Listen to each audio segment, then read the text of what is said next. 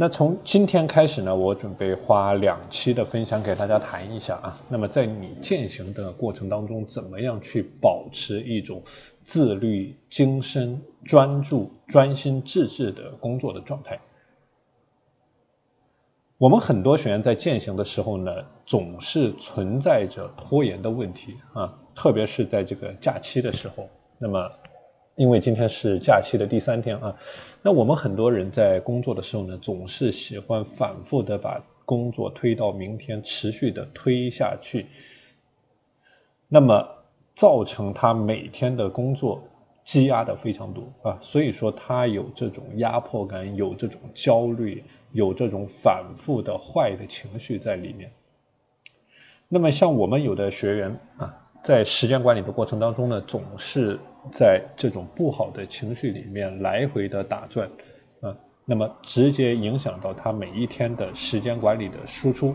啊，所以要解决这个问题呢，必须要系统化的去提升你的工作的精深的程度，也就是说，把你最重要的事情放在最优先的位置解决，这也是时间管理的一个最基本的概念，叫做深度优先工作原则。我之前给大家是介绍过一个简单的公式，就是在你新的一年的时间管理的成果，它等于你的工作的效能乘以专注的程度乘以工作的时间。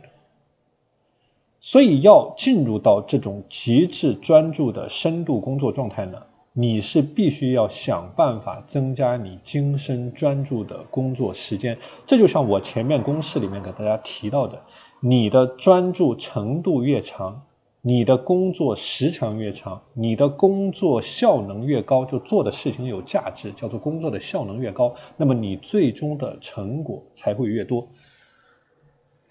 所以这里我给大家提到的分心，我们很多学员他存在的这种分心的过程啊，它是效率的最大的敌人。那么在今天这期分享的啊。这一期的分享，我们也是分为上下两个部分。在上半部分，我会给大家谈，在我们践行的过程当中，有哪些最主要的造成你分心的原因，你存在的最主要的挑战是什么？那在下半期，也就是明天的分享当中呢，我会给大家讲具体的对应的解决方案。那么在工业革命开始之前呢，我给大家之前是谈过这个例子，汽车。它是最顶级的一个奢侈品，就说你要造一辆汽车出来，你是需要几十个熟练工人吭哧吭哧干上七百多个小时才能够完成。而福特公司，它通过流水线的生产啊，将整个制造时间压缩到了十二点五个小时。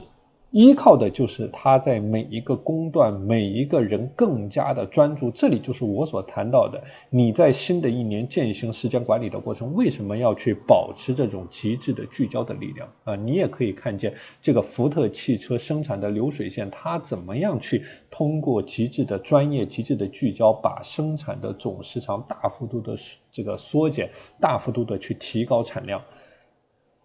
所以，为什么我们很多学员他的工作存在着拖延的问题啊？为什么存在着时间管理的成果非常差？为什么自律性非常的差？那么今天呢，我给大家主要是谈造成你这个问题的根本原因啊。那么在上半期我们会重点的来谈根本的原因分析。那么在下半期呢，我们会来谈具体的解决方案。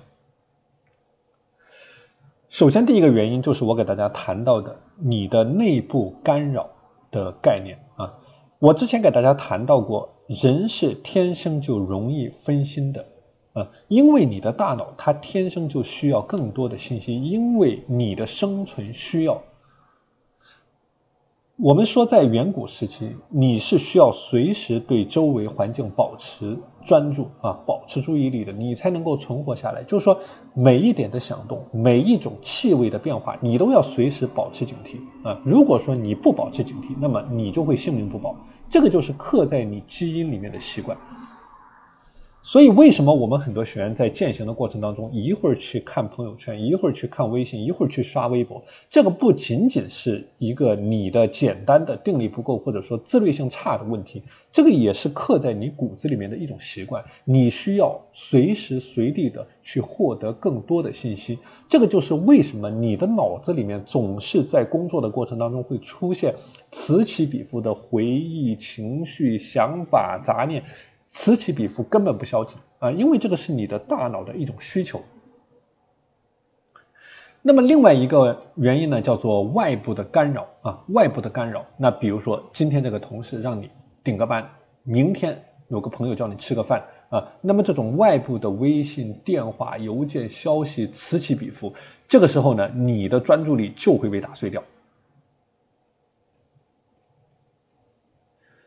所以我们谈到啊。在你的工作当中，越是困难的任务，越是效能更高的任务呢，越是需要你集中精神、聚焦专注、一鼓作气去拿下来啊。越是专注的时间啊，和普通的工作时间它的差别就越大啊。越是深度的工作，越是聚焦，你越是全神贯注在一个单一的点上面。比如说你做的具体的业务。你的具体的学习的计划，就是说没有多余的，没有多余的动作啊，没有这个这个喝水、上网、闲逛啊、聊天，没有这些多余的动作。多余的动作越少，你就越是精神聚焦。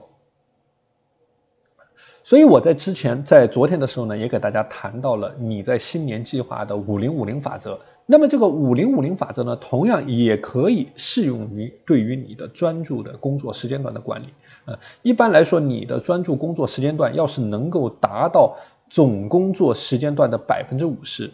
这就是一种非常高效、非常专注的一种心流的状态。所以道理很简单啊，就说如果一个任务它需要你全神贯注的工作三个小时呢，那么它实际上可能会消耗掉你六个小时的时间，因为你还有其他的日常事务要做，你还有休息的时间。所以这个也是我之前给大家提到的一个比较好用的小技巧，叫做难易工作搭配。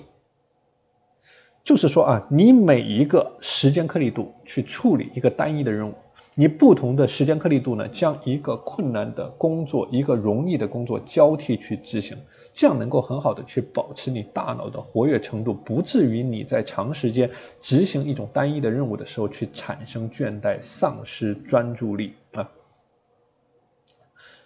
所以呢，总结一下今天的内容啊，那么今天的上半部分呢，我们主要是谈到了你为什么会出现啊这种。不聚焦、不专注的状态，为什么说你天生就需要多余的信息？为什么你在工作的过程当中呢？你的大脑会出现这种此起彼伏的杂念？那么，针对这种杂念，我们之前也谈过，你可以去建立你深度工作的时间镜子啊，用照镜子的方式去检视你每天的工作。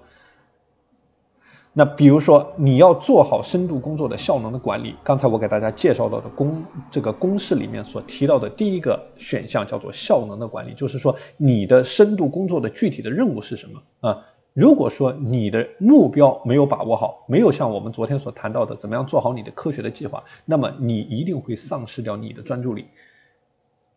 那么我之前也给大家介绍过，你每天深度工作的任务呢，不要超过三件，最多不要超过三件。哪怕你每天有一百件事情要做，你深度工作的任务也不能超过三件啊！一旦这个深度工作的任务过多，那么你就会丧失掉专注力，你没有办法进入到这种全神贯注的状态。